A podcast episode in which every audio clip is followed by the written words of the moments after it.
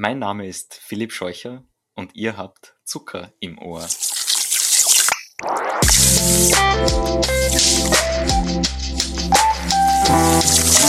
Zucker im Ohr. Hallo und herzlich willkommen zur vierten Folge von Zucker im Ohr. Ich bin Georg und hier ist mein Co-Host Alex. Hallo und wir haben heute zu Gast Philipp Scheucher. Hallo. Philipp Scheucher ist ein Pianist aus Weiz und ja, unser heutiger Gast. Vielen Dank für die Einladung. Ich freue mich, dass ihr mich eingeladen habt. Ja, gerne. Danke, dass du hier bist. ähm, okay, dann würde ich sagen, ich starte mal gleich mit einer Frage. Die erste Frage ist eine klassische Frage wahrscheinlich für dich. Wann hast du begonnen, Klavier zu spielen, äh, beziehungsweise wie lange spielst du schon? Ja, das ist mehr oder weniger wirklich die, die typische Frage, die immer kommen muss. Ähm, also ich, ich erzähle da gerne eine kleine Geschichte dazu. Das mhm. war eigentlich so, dass mein Vater so ein kleines Keyboard von einem Arbeitskollegen gekauft hat. Da war ich so viereinhalb, fünf Jahre alt. Und eigentlich wollte er da halt so ein bisschen für sich musizieren, ein bisschen was lernen. Und natürlich war für mich das als, als viereinhalb, fünfjähriger sehr interessant. Man drückt auf Tasten, ein Ton kommt raus. Ich meine, das hm. ist schon was, was Spannendes. Und dann hat eins zum anderen geführt und äh, das hat mir dann so getaugt, dass ich dann mal in der Musikschule in Weiz begonnen habe, Klavier zu lernen. Mhm. Hatte zu Hause ein Keyboard dann zum Üben es ist ein bisschen weiter gewachsen aus diesem kleinen Keyboard. Das hatte so ungefähr nicht mal zwei Oktaven. Also ganz, ganz wenig Tasten und das ist dann ein bisschen weiter gewachsen. Schließlich ist es dann ein, ein akustisches Klavier, ein Pianino geworden und dann später ein Bösendorfer Flügel, auf dem ich dann ja, mich künstlerisch weiter ausbreiten konnte. Okay, dann mhm. erübrigt sich eigentlich die Frage, warum von allen Instrumenten genau das Klavier eh schon, weil du es eben zu Hause entdeckt hast und in sehr jungen Jahren damit begonnen hast und dich dafür interessiert hast. Das stimmt, wobei ich sagen muss, ich bin eigentlich auch begeistert von vielen anderen Instrumenten oder eigentlich von allen. Nur äh, insgesamt die Liebe zum Klavier hat mich deshalb auch so gepackt, weil man einfach wirklich alles ausdrücken kann. Es ist so ein vielfältiges und vielseitiges Instrument in zweifacher Hinsicht. Also sehr viele Seiten hat es auch. Und, äh, und ja, also man kann damit ein ganzes Orchester ersetzen. Ja, ich habe vorher gesehen, du hast auch nicht nur Klavier mittlerweile äh, in deinem Repertoire, sondern auch die steirische Harmonika. ja, ich meine, das ist wirklich eher so ein Hobby nebenbei. Also ich komme ja kaum zum Üben, aber es ist doch irgendwie äh, eine Leidenschaft von mir die steirische Volksmusik, ich meine, früher habe ich das relativ uncool empfunden, aber mittlerweile weiß ich es immer mehr zu schätzen und ich finde es einfach so äh, einen schönen Ausgleich. Ja, ähm, vielleicht dazu zu deinem, vor allem wenn man so jung anfängt, weil du gesagt hast, uncool. Äh, ich habe das selbst erlebt, auch ähm, weil ich sehr früh auch ähm, Klavierunterricht genommen habe und irgendwann war das auch so ein Punkt, wo ich mir gedacht habe, es ist jetzt nicht mehr cool und ich muss ein anderes Instrument lernen. Dazu die Frage vielleicht, gab es da einen Punkt, an dem du aufhören wolltest oder komplett was anderes jetzt machen wolltest? Hm, also, das ist eine ziemlich gute Frage. Also an den Punkt stößt man natürlich irgendwie öfter, dass man mhm. daran zweifelt, ist das das Richtige und vor allem als Musiker ist, ist das Leben ja eigentlich relativ schwierig. Also es gibt ja so ein, es ist ein kompetitives Leben und man ist ständig so einem großen Wettbewerb ausgesetzt und das ist irgendwie die, die größte Herausforderung.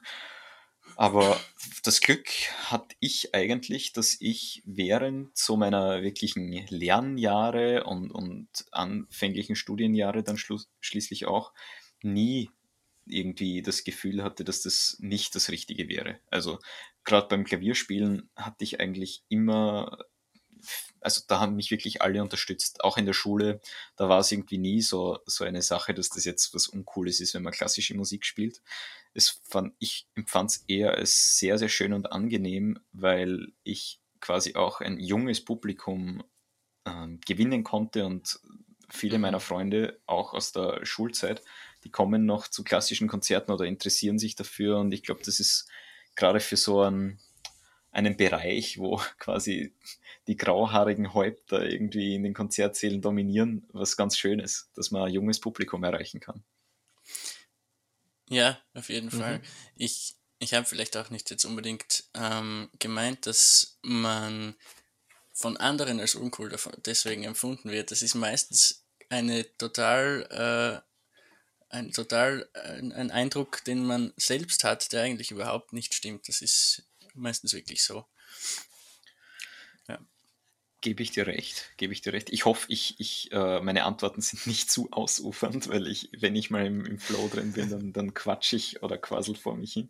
Ähm, aber noch ganz kurz zu der, der Coolness oder wie man es auch immer nennen mag. Ich glaube, das ist wirklich auch vieles im Kopf und subjektiv.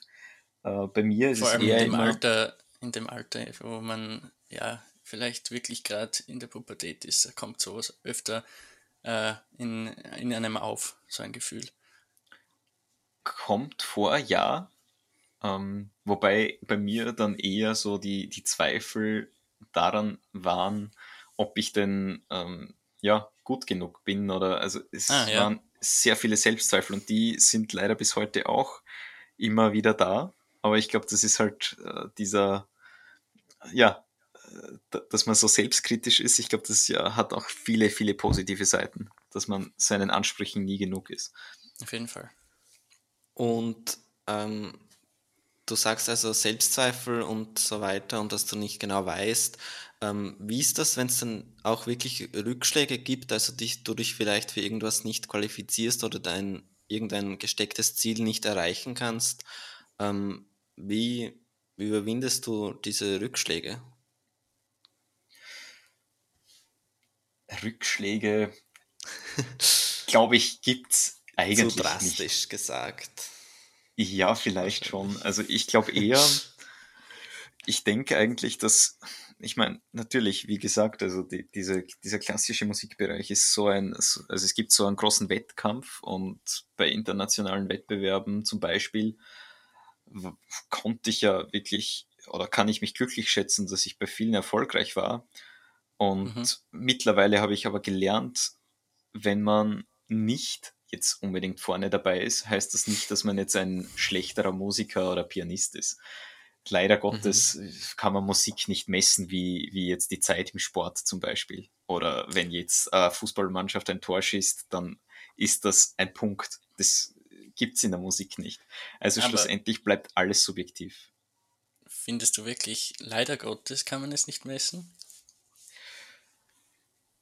Na, okay, das war leider wirklich falsch formuliert, muss ich zugeben. Ja, stimmt. Na, ja, Gott sei Dank kann man es nicht messen. Nur bei Wettbewerben ist es natürlich ein bisschen schwierig, ja. weil zählt man falsche Noten oder ja. hat das mit der Musik wenig zu tun, wenn man jetzt vielleicht mal äh, den Ton nicht so ganz genau trifft. Also da gehen halt die Meinungen dann auseinander. Ja, eben, also es kann gut oder schlecht sein, dass man es nicht messen kann, so genau.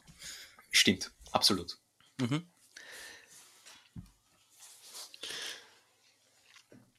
Ja, ähm, du hast schon gesagt, du bist bei internationalen Wettbewerben schon dabei gewesen, hast auch schon Auszeichnungen erhalten.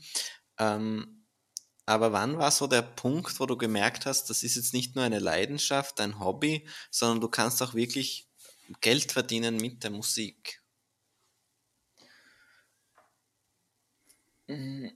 Also für mich geht das irgendwie Hand in Hand. Also ich denke eigentlich nie jetzt so aus wirtschaftlicher Sicht, dass ich jetzt da unbedingt mein, mein Brot verdienen muss damit. Weil mhm. ich meine, schlussendlich mache ich ja hauptsächlich nur das oder eigentlich nur das, äh, also nur musizieren, nur Klavier spielen. Und dass ich damit Geld verdienen kann, ist ja eigentlich das, das schönste und höchste Gut überhaupt. Also da kann ich mich glücklich schätzen, dass ja. das funktioniert. Wobei, mhm.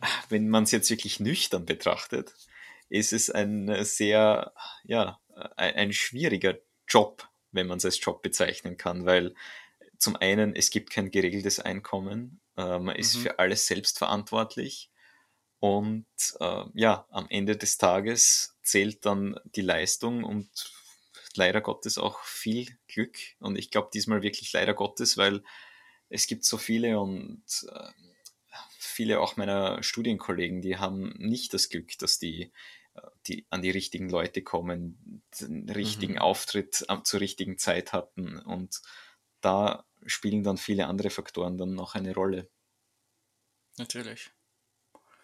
Mhm. Ähm, zu deinen internationalen Wettbewerben, du hast da auch, also bist auch Preisträger dadurch, durch einige, ähm, und hast diverse Musikpreise bekommen. Ähm, Im Vergleich zu deinem normalen, ähm, also ich finde immer, wenn man Musik spielt, dann hat man schon, ähm, dann bedeutet es einem schon viel, wenn man einfach nur schafft, was man sich vorgenommen hat. Aber im Vergleich dazu wie, wie, wie viel hat es dir bedeutet, jetzt Anerkennung noch durch diese Preise zu bekommen? Nein, also ich denke, es ist für jeden schön, wenn man, wenn man honoriert wird, wenn die Arbeit sich ausgezahlt hat und wenn man dann irgendwie eine, eine Urkunde oder einen Preis in der Hand hält. Das ist halt so eine Art Bestätigung. Mhm. Ich meine, wenn man es mitnehmen kann, so auf dem musikalischen Weg und in der Karriere ist das was, was Fantastisches.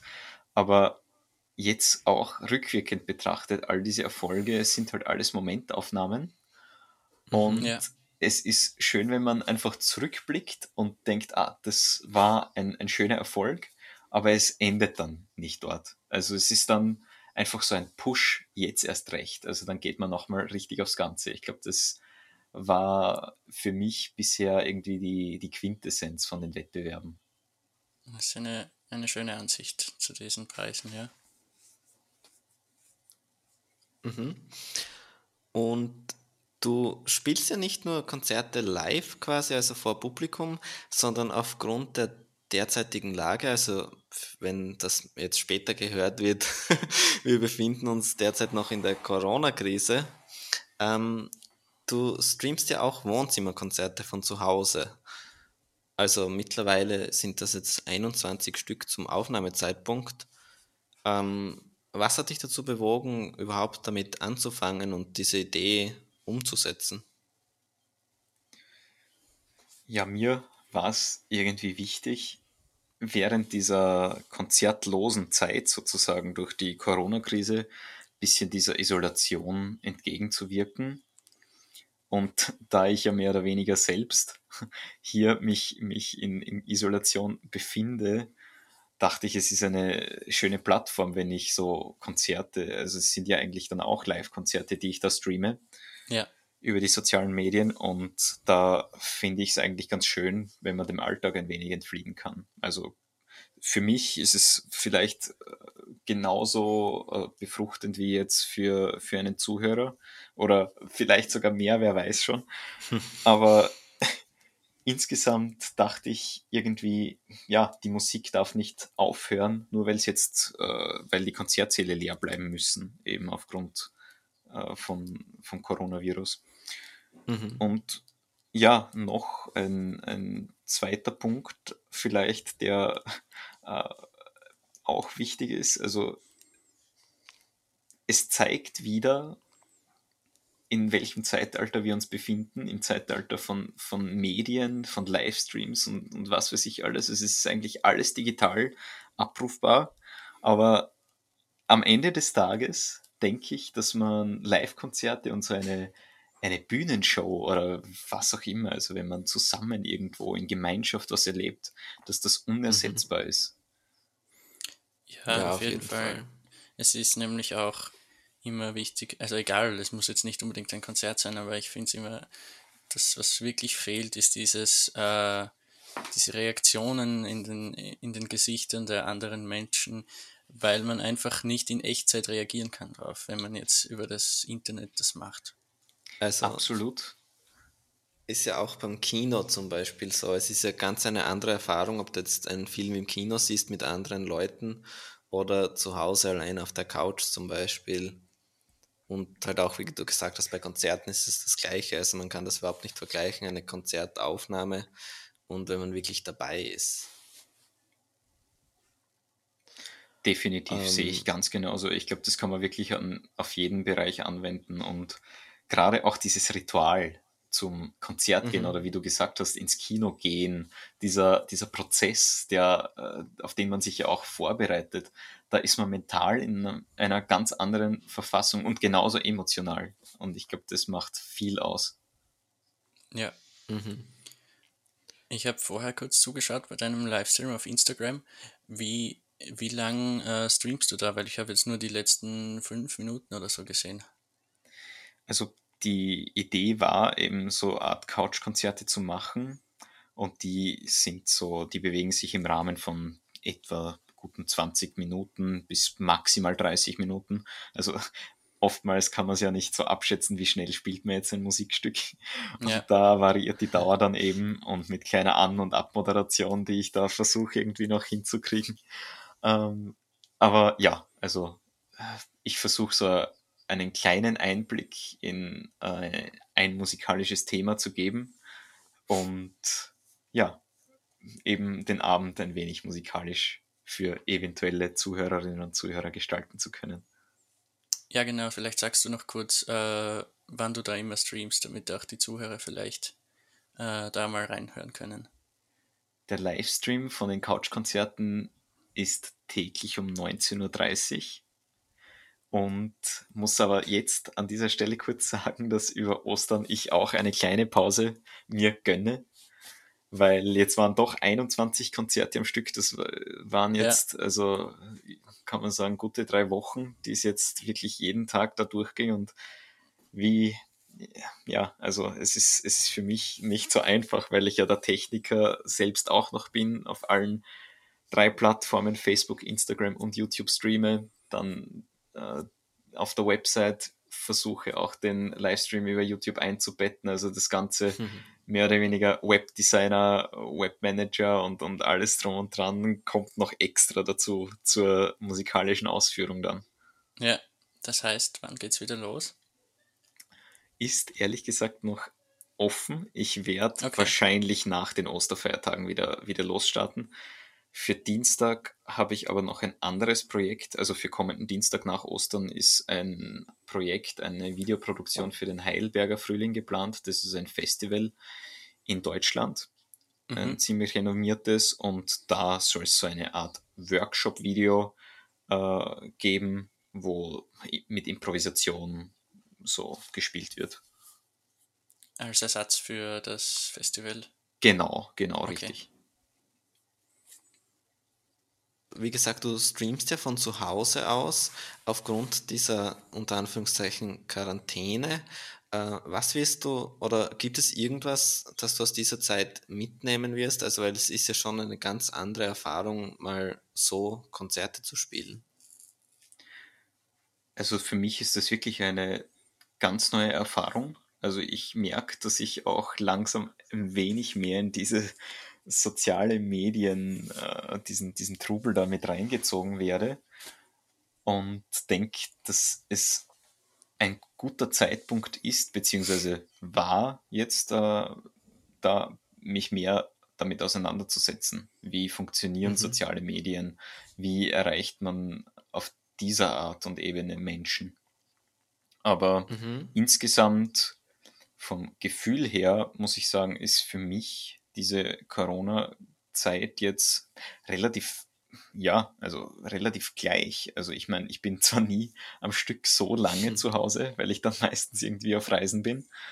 Aber mhm. sonst, also dieses alleine zu Hause sein, also ich muss sagen, also ich bin mit meiner Freundin hier in Hannover, also das, das, da lässt sich noch eher aushalten und zwei Katzen.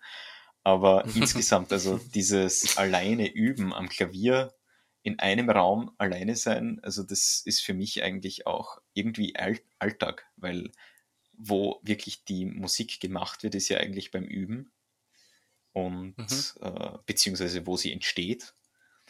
Und da ist man eben alleine, mhm. da ist man eingeschlossen im, im Übekammerl sozusagen und versucht halt irgendwie kreativ zu werden und kreativ zu sein. Ja.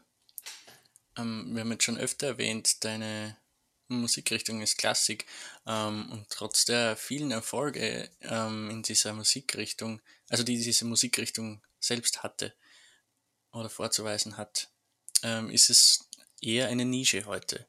Ähm, findest du, dass man der Szene, äh, dass die Szene jetzt mehr in der breiten Masse ankommen sollte? Absolut. Also für mich ist es äh, eigentlich auch ein, ein Ziel und, und überlege mir immer wieder verschiedene Konzepte, wie kann man noch ein breiteres Publikum erreichen. Mhm. Es ist halt nur auf der anderen Seite ziemlich schwierig, weil eben zum einen die Instrumente jetzt nicht dafür konzipiert sind, dass man jetzt da in riesigen Stadien auftreten kann, weil sobald mhm. man das versucht, also ich habe zum Beispiel in diesem Jahr eine, eine Hans Zimmer Gala in Hamburg in einem Stadion gehört und da wurde eben das Orchester, das hat live gespielt mit äh, Auto-Cue sozusagen, also denen wurde das Metronom ins Ohr eingespielt, dass die quasi mit, der, mit dem Film mitspielen und das ist dann verstärkt worden, dass die tausenden Menschen das gehört haben. Aber schlussendlich ist dann vom musikalischen Gehalt kaum was übrig geblieben, weil das dann durch diese großen Lautsprecher und diese Soundanlagen nicht mehr so transportiert werden können. Also da bin ich jetzt irgendwie auch am Tüfteln, wie schafft man es, dass man irgendwie die, diese Emotionalität und diesen, diesen wirklichen Kunstanspruch von der Klassik transportieren kann und der ankommt bei einem riesigen Publikum. Ja. Mhm. Sicher nicht einfach. Das kann ich mir auf jeden Fall vorstellen. Ist, ich weiß jetzt gar nicht, ob die Frage damit beantwortet ist. Doch. Doch, schon. Schon. Ja. ja. Äh, und eigentlich relativ gut zum Anknüpfen da. Du wohnst ja derzeit in Deutschland und hat das auch mit der Musikszene zu tun? Oder also ist das jetzt rein privat oder würdest du sagen, es ist einfach auch leichter in Deutschland dann Aufträge zu bekommen und generell Musik zu machen und davon zu leben als vielleicht in Österreich? Zum einen ja, zum anderen auch wieder nicht. Also für mich war der Sprung jetzt nach Deutschland schon hauptsächlich bedingt äh, von, von der beruflichen Seite. Dass meine Freundin hier auch ist, das ist mehr oder weniger dem, eigentlich durch Zufall hat sich das so ergeben. Aber was Deutschland ganz gut äh, für mich äh, macht, ist, dass ich wirklich viele Aufträge und, und Möglichkeiten hier bekommen habe. Also zum einen, für mich war es wichtig, mal aus Österreich rauszukommen. Ich war mhm. wirklich so lange äh, dort, vor allem an der Kunstuni in Graz. Mhm. Und Graz ist jetzt nicht der Nabel der Welt. Also ich meine, Graz ist eine wunderschöne Stadt. Ich liebe Graz über alles und äh, kann mir auch vorstellen, dort wieder zu leben. Aber man muss auch mal ein wenig raus. Und mhm. dann bin ich eben nach Deutschland gekommen habe hier auch ganz gut Fuß fassen können. Und gerade was klassische Pianisten und Kunstförderungen betrifft, gibt es einfach viel mehr. Aber das ist ganz einfach erklärt. Deutschland ist, ja, kann man sagen, zehnfache größer als Österreich. Also dementsprechend gibt es auch ein viel größeres Angebot. Aber also führst du das rein auf die Größe zurück oder würdest du auch sagen, dass da in Österreich vielleicht zu wenig äh, gefördert wird oder zu wenig Arbeit in diese Richtung geht? Ich glaube, in Österreich ist das grundsätzliche Problem, dass es zum Beispiel zwischen den Kunstuniversitäten, den Musikuniversitäten, und davon gibt es ja eigentlich nicht viele in Österreich, mhm.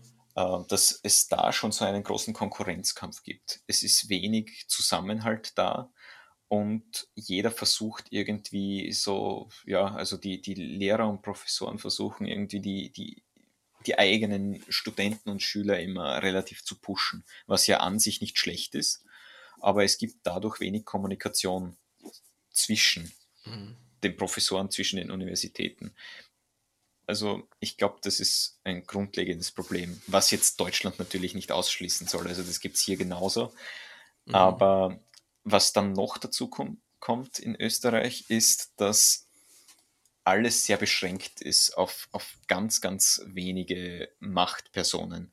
Also es gibt äh, ein paar Konzertveranstalter und ein paar große Agenturen und da kommt man so gut wie nicht ins Netzwerk rein, wenn man jetzt nicht einen Vater bei den Wiener Philharmonikern oder sonst irgendwas hat.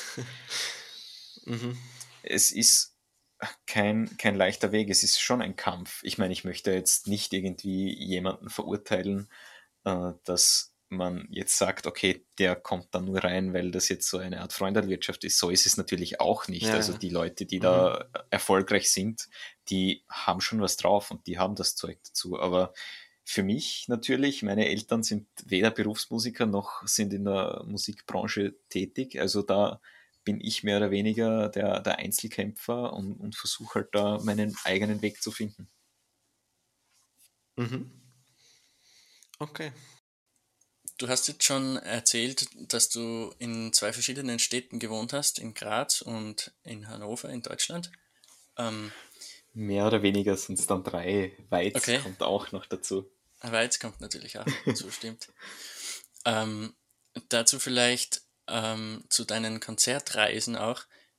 Bleibt da Zeit, wenn du in anderen Städten bist, diese dann zu erkunden noch? Das ist eine schöne Frage, gefällt mir sehr. Ähm, ja, leider Gottes nicht immer. Also mhm. oftmals ist es so, dass es eher bei Hotel, Konzertsaal bleibt und Flughafen. Mehr sehe ich dann oft nicht, aber es gibt natürlich dann auch wieder Ausnahmen, wo, wo ich ein bisschen Zeit habe, dann auf Erkundungstour zu gehen und auch etwas das Flair dort genießen kann. Also wenn ich jetzt meine Augen schließe, dann, dann sehne ich mich sehr, sehr stark zurück, ziemlich genau ein Jahr zurück jetzt. Äh, mhm. Da war ich in Brasilien für eine Konzertreise und das war einfach so toll, entspannt und äh, einfach quasi den, der europäischen dem europäischen Stress ein wenig entflohen und dort in Rio de Janeiro dann am Strand zu liegen. Äh, man, man, man legt sich hin und braucht nie wieder an was anderes denken, außer an Entspannung eigentlich. also das war zum Beispiel eines der herrlichsten Momente, wenn man, und selbst wenn man dann weiß, es steht noch äh, das ein oder andere Konzert an, ja. wenn man dort ist und einfach nur den blauen Himmel, den Strand sieht und das Meer, das ist herrlich. Ja. Ähm, die Konzerte, wie, äh, wie groß sind die generell oder, oder wo sind die größeren, die du bis jetzt bespielt hast, die größeren äh, Konzerte? Das variiert eigentlich sehr, sehr stark. Also was okay. ja ganz schön ist, äh, es gibt viele, viele kleine Konzerte mit sehr intimen Rahmen. Würde sagen so 100 Leute, 80, 100 Leute. Das ist äh, ein sehr, sehr schöner, kleiner, intimer Rahmen.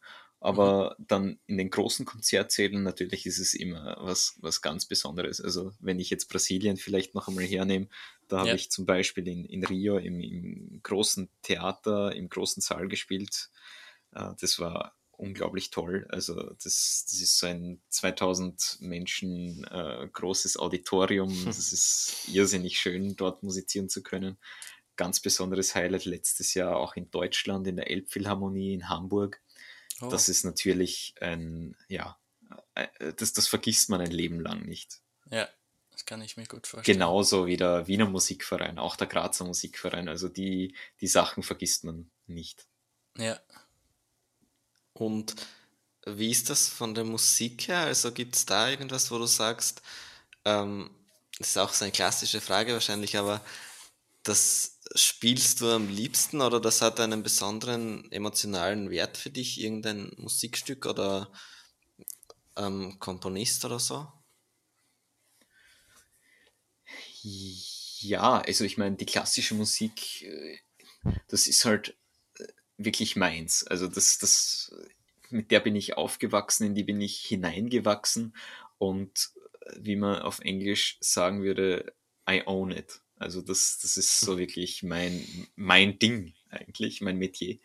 Mhm. Aber darüber hinaus liebe ich viele, viele andere Sachen. Ich liebe elektronische Musik. Ich äh, liebe auch Gangster-Rap, kann auch vorkommen. Ich äh, liebe aber genauso gut die, die steirische Volksmusik. Ja. Äh, und, und also da bin ich komplett offen für alles. Nur das, das Problem ist halt gerade, wenn man sich äh, auf ein, auf etwas spezialisiert, dann ist man dort Profi und dann ist der Anspruch dort auch sehr, sehr hoch. Und wenn man dann irgendwie was anderes oder sich an was anderes versucht, dann möchte man dort genau den gleichen Qualitätsanspruch haben. Hm. Und den natürlich, den muss man sich erarbeiten und das dauert. Aber natürlich, also ich würde mit Vergnügen einmal ein Jazzkonzert spielen oder äh, keine Ahnung, äh, ein Popkonzert und dazu singen. Nur leider ist meine Stimme schrecklich.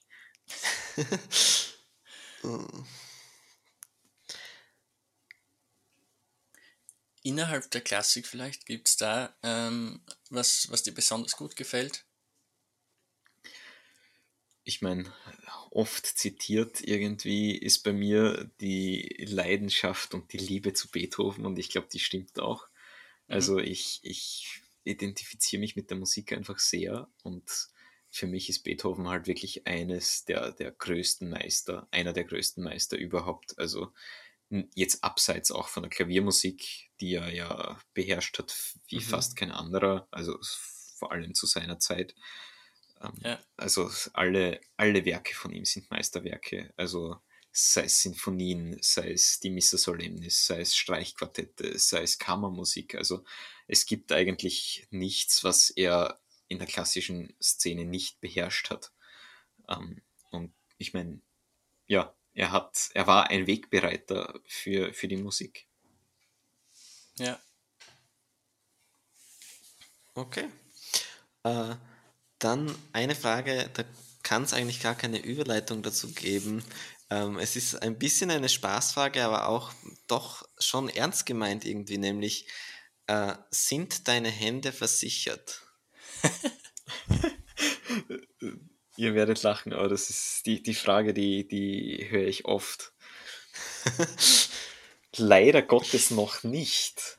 Ich versuche mich da immer wieder mal an das Thema heranzuwagen, aber ehrlich gesagt bin ich da bisher immer äh, abgeblockt worden, auch von, von diversen Versicherungen, weil die nicht wissen, wie das funktioniert.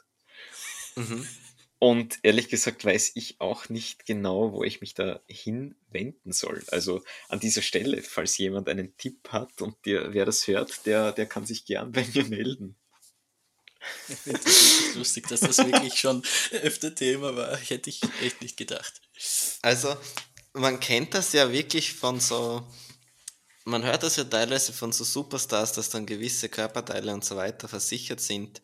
Ähm, weil es ja dann wirklich so ist, dass, wie bei dir jetzt zum Beispiel, wenn dir wirklich was passiert bei den Händen, dann, das ist jetzt wieder so negativ, aber dann, dann kann ja wirklich, dann hast du ja kein Einkommen mehr. Du hast ja wirklich dafür gelebt und, und das ist ja wirklich so, dass eins der wichtigsten Dinge, du kannst ja dann nicht mehr Klavier spielen und wenn es nur auf eine gewisse Zeit ist, ja, ist eh. ja also wichtig. Meine. Hände sind mein Kapital sozusagen, wenn man genau. es ganz ganz trocken sieht. Also ähm, jetzt nicht ja. nur die Hände, aber als Ausführende. Genau. Quasi genau. ausführendes Kapital. ja, äh, ja, das stimmt, ja, aber auf der anderen Seite, also ich bin ja mehr oder weniger auch in der Hinsicht ein wenig flexibel, weil ich habe auch neben meiner normalen künstlerischen Ausbildung auch noch ein pädagogisches Studium absolviert. Das heißt, ich könnte theoretisch jederzeit auch irgendwo anfangen zu unterrichten äh, und habe eine Lehrbefähigung. Also es, es, es wäre jetzt nicht so, dass dann plötzlich irgendwie mein, mein Leben den Bach runtergehen würde. Wobei natürlich das nicht mein, mein größtes Ziel ist, das Unterrichten nicht. Das muss ich an dieser mhm. Stelle äh, ganz ehrlich sagen. Also ich liebe es äh, zu musizieren. Äh, einfach mhm. positive Gefühle äh, zu, äh, zu transportieren. und, und quasi äh, so ein Medium zu sein. Also das mit dem Unterrichten ist wirklich nur ein Plan B quasi für dich. Derzeit ja. Derzeit ja, kann sich ändern, aber Mhm, also Natürlich. Jetzt aktuell hoffnungsvoll äh, muss es, kann es dabei bleiben, also dass die Hände mal gesund bleiben und schön. unverletzt. Ja. Zu deiner Karriere grundsätzlich eine Frage. Du hast schon ähm, Preise, du hast in anerkannten Orchestern gespielt, du hast bei Musikalben mitgewirkt. Ähm, wie stellst du dir da die Zukunft vor? Was sind deine Ziele für die Zukunft? Wie eigentlich eh schon äh, mitten, mitten im Gespräch erwähnt, also mir ist ein großes Anliegen, ein relativ oder ein, ein möglichst breites und großes Publikum mit der klassischen Musik zu erreichen. Ziele dabei auch immer ab, dass ich ein junges Publikum gewinnen kann. Und insgesamt wünsche ich mir einfach, ja, in den, in den besten Konzertsälen der Welt weiter musizieren zu dürfen.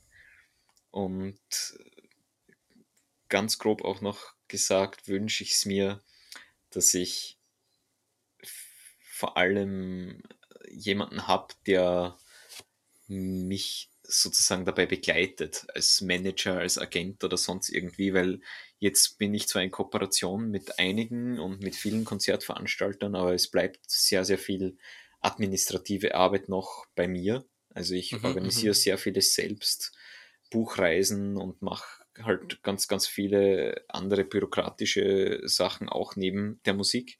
Und ich würde mir wünschen, dass der Aspekt dann nach und nach wegfällt, damit ich mich wirklich nur mehr aufs Künstlerische fokussieren kann. Ja, Da, sehr schönes das ist aber auch wirklich interessant, dass das alles bei dir selbst quasi hängen bleibt. Irgendwie. Ja, äh, es ist eigentlich äh, natürlich auf der einen Seite was, was Gutes, weil man selbst alles kontrollieren kann. Mhm. Aber auf der anderen Seite frisst es halt wirklich viel Zeit. Also ob ich jetzt äh, auf, an den Tasten am Klavier sitze oder äh, vor der Tastatur am Computer, also die Zeit, äh, die ist fast äh, ident, muss man sagen. Also die ist fast gleich lang. Hm. Okay. Aber das ist so ein negatives Thema. äh, Ist jetzt wirklich ein irgendwie. bisschen negativ. Äh, Also ich, ich sehe es eigentlich auch von einer positiven Seite. Also man, man darf das Ja, nicht nur negativ sehen, weil äh, eben wie gesagt, also man, man hat die volle Kontrolle und Mhm. äh, man, man arbeitet mit vielen verschiedenen Menschen zusammen. Das ist ja auch sehr, sehr, ähm, was, da profitiert man ja sehr. Weil wenn man dann nur mehr irgendwie irgendwo hinkommt und dort spielt und abliefert die Musik und dann am nächsten Tag wieder woanders ist und Fehlt und so so die weiter und so fort. auch. Irgendwie. dann fehlt das, das Netzwerk, das Menschliche auch, ja. ja.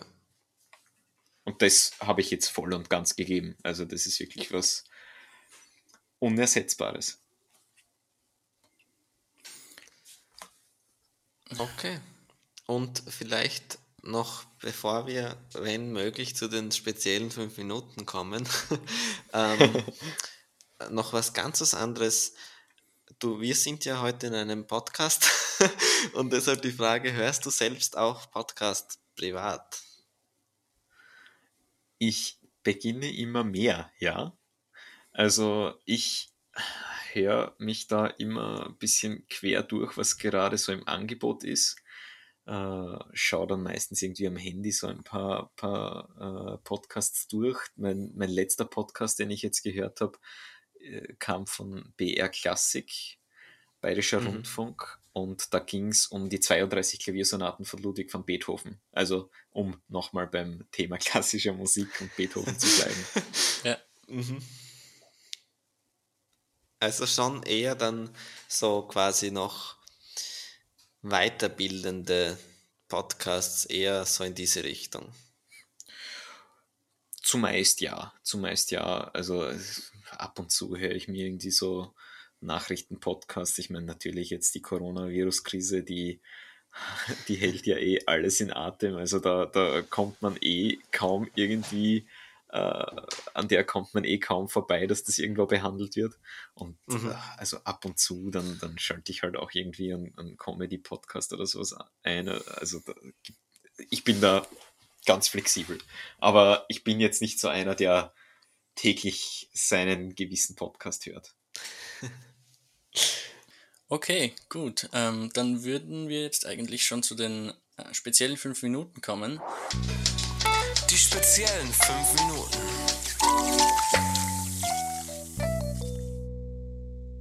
Diesmal haben wir als Notfallplan ähm, uns ein Thema von den Twitter-Trends herausgesucht.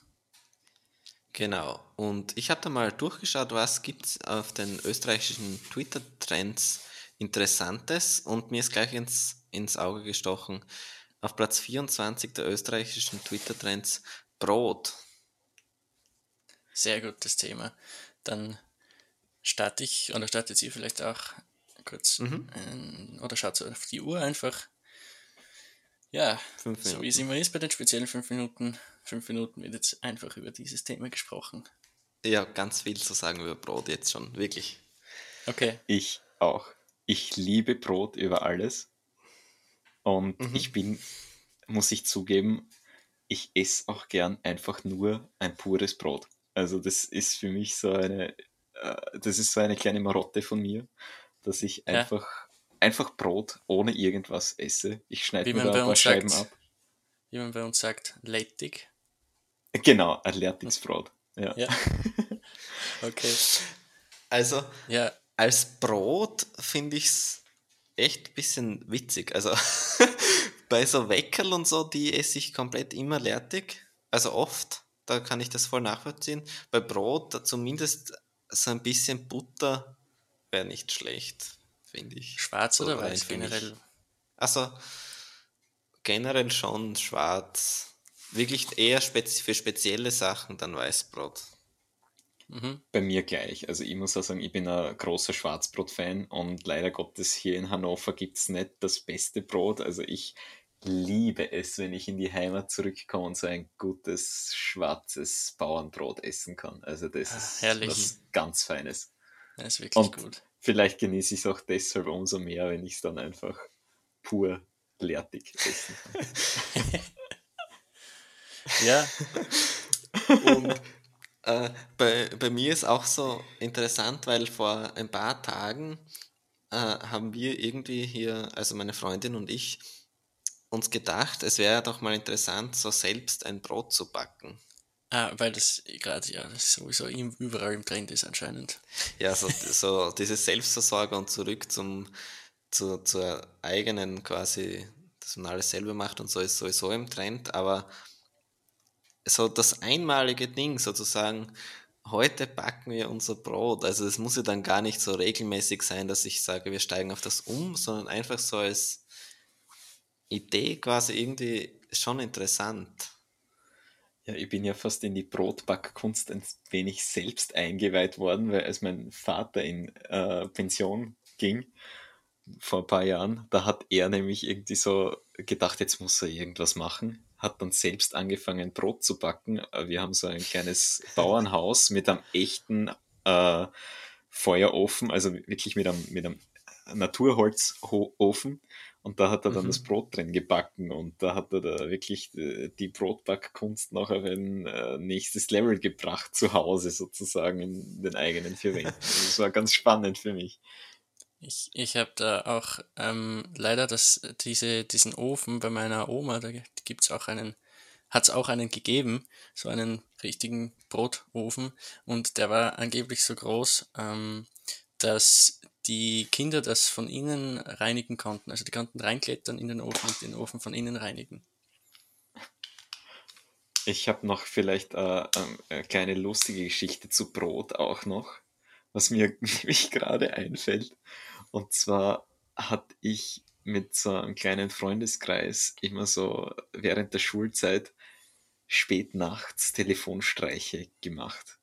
Ah, über Skype. Ja. Und da haben wir so eine externe Software mit eingeschleust, Morphvox Pro, mit Stimmverzerrung. Und da haben wir dann entweder wie Kinder geklungen oder wie, wie eine Frauenstimme. Es konnte man halt komplett verzerren. Und wir haben halt wirklich alles gemacht. Wir haben äh, verschiedenste Leute angerufen, haben Leute aus dem Telefonbuch rausgesucht und da war auch einmal eine Bäckerei dabei. und dann dachten wir uns, machen wir, erlauben wir uns den Scherz, haben irgendwie äh, ein sehr, sehr aufwendig kompliziertes Brot gesucht, eine Brotsorte. Dann sind wir irgendwie durch Google und Wikipedia auf die Münsterländer Stuten gestoßen, die anscheinend sehr schwierig in der Brotbackkunst äh, zu meistern ist. Und dann haben wir dort zehn Leib Münsterländer Stuten äh, auf, die, auf die Mailbox gesprochen, dass wir das gerne am nächsten Vormittag zum Abholen bereit hätten. Also wir haben natürlich nie was dann zurückgehört von der Bäckerei, aber trotzdem, also ich wäre gespannt, wie das dort angekommen ist. Okay, ja, das, das war wahrscheinlich früher auch äh, noch nicht ganz so schlimm mit den Streichanrufen. Ich kann mir vorstellen, dass das heute irgendwie leichter nachverfolgt werden kann, oder? Also generell bei diesen Festnetztelefonen, da hat ja keiner gewusst, wer ruft jetzt an. Also Ja, schon wir waren ja, später wir waren dann, ja besonders schlau. Wir, also ich habe da auf, auf Skype ein Ja. Guthaben raufgeladen Ah, und damit dann von Skype mehr oder weniger Da zum Festnetz angerufen. zurückrufen. Genau, ja. Quasi. okay. Ja, sehr interessantes Thema. Brot. Ich muss sagen, Aber- bei mir auch der Favorit, noch kurz zum Schluss, au- auch Schwarzbrot bei mir, also wirklich so ein klassisches Bauernbrot mit einer schönen Kruste. Ähm, und sonst, ja, Toastbrot ist immer für alles Mögliche zu gebrauchen. Also wenn es ein schneller Hunger ist, Toastbrot, mein, meine Nummer zwei, glaube ich. Auch Weißes mit Nutella, Toastbrot. auch ungetoastet. Auch gut. Ja, es geht auch, ja. Aber schon lieber getoastet. Ja, sicher, sonst schon. äh, nur ganz kurz, auch wenn die fünf Minuten schon vorbei sind, weil es geht jetzt auch gar nicht um Brot, aber es ist so interessant, ähm, wenn das so ein Streichanruf, wenn die gar nicht dran gehen. Also ist es dann überhaupt so, so lustig? Also was ist dann überhaupt der Reiz, we- wenn man die Reaktion gar nicht mitbekommt? Ich glaube einfach die Vorarbeit, die man leistet und dass man dann quasi weiß äh, oder in, in der Ungewissheit ist, wie gehen die Leute damit überhaupt dann um. Aber wir hatten natürlich äh, zu oft wahrscheinlich das Vergnügen, mit, mit Leuten irgendwelche komischen Diskussionen zu führen am Telefon. Also das war schon, schon genial. Und habt ihr das dann wirklich nur live gemacht quasi? Oder gibt es da auch Aufzeichnungen davon? Leider Aufzeichnungen gibt's keine davon. Das tut mir bis heute noch leid. Also da waren wirklich ein paar geniale Momente dabei. Also das ging ja auch so weit, dass wir dann quasi gar nicht mehr aktiv im Gespräch waren, weil man konnte ja mit Skype auch verschiedenste Nummern miteinander verbinden. Also wie eine Konferenz machen. Wir haben uns stumm geschaltet und dann einfach irgendwelche Leute miteinander verbunden. Das ist ja noch lustiger.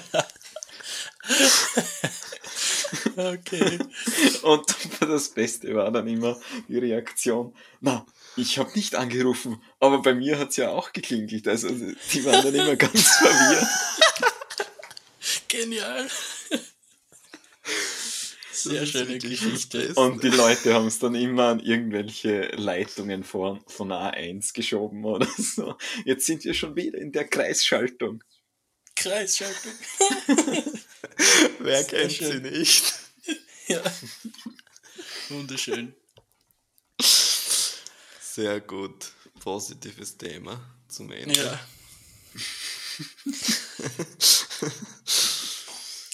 ja, gut. Ja. Dann Ich glaube, ich weiß, was ich jetzt über Ostern machen werde. Ja. Nur der falsche Idee kommen jetzt.